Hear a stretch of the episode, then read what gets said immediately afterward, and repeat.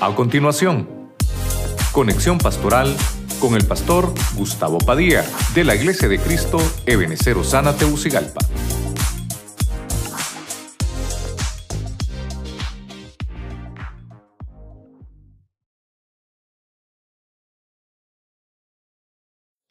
Vimos siete personajes. Primero vimos a Ezequías. Ezequías nos enseña que las ganancias, las ganancias, perdón, son en Dios. Todo lo que vayamos a ganar es porque estamos en Dios. Hay un respaldo espiritual en todo lo que hacemos. Luego vimos a Isaac.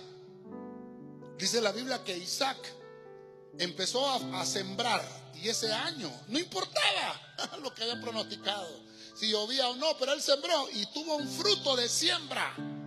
Le creyó a la palabra que Dios le había dado a su padre y lo hizo. Empezó a aprovechar la lluvia temprana y la lluvia tardía y Dios lo recompensó. Número tres, vimos a Jacob. A Jacob vemos el respaldo divino en todo lo que él hacía. Dice la Biblia que Dios amó a Jacob y aborreció a su hermano, a Esaú. Pero a Jacob lo amó. Porque dice la Biblia que Jacob caminaba con Dios. Él quería, él quería estar bendecido. Él, él prefería, prefería eso, la bendición de Dios que la bendición humana. Y Dios lo prosperó. Vemos a José en Egipto. José en la cárcel, pero era próspero. Eso dice la Biblia. Por eso vemos a José que tenía la mejor defensa. Su defensa era Dios. ¿Y sabe qué? Lo que pensaba José, que no iba a perecer donde estuviera, porque Dios ya le había prometido que le iba a prosperar. No perecerás, no perecerás. Número 5, vimos a Usías. Fíjese que tal vez no le di el significado de Usías, pero Usías quiere decir fuerza de Dios. Eso quiere decir Usías. Y Usías entendió algo, que el que le daba todo lo que él tenía era Dios. La dádiva venía del Señor. Y mientras buscó a Dios con persistencia en los tiempos de Zacarías, dice que Dios lo bendijo. Vimos el hogar de Salomón.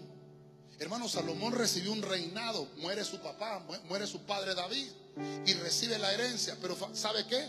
Salomón pidió sabiduría, no pidió riqueza. Y le dijo el Señor, porque no has pedido riqueza, también te la voy a dar. Todo el mundo piensa en lo material, pero tú pensaste primero en tener esa sabiduría para poder manejar las finanzas. Eso es lo que necesitamos. Hoy le vamos a pedir al Señor sabiduría para manejar las finanzas porque la prosperidad ya la tenemos. Y por último vimos a Daniel, se mantuvo fiel al llamado. Cayeron gobiernos, cayeron reinos, cayeron imperios, pero Daniel seguía siendo el mismo.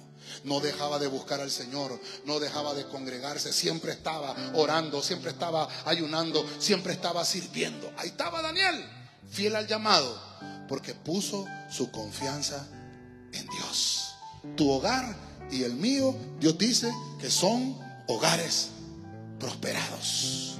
Amén, con fuerza al Señor, déselo con fuerza al Señor.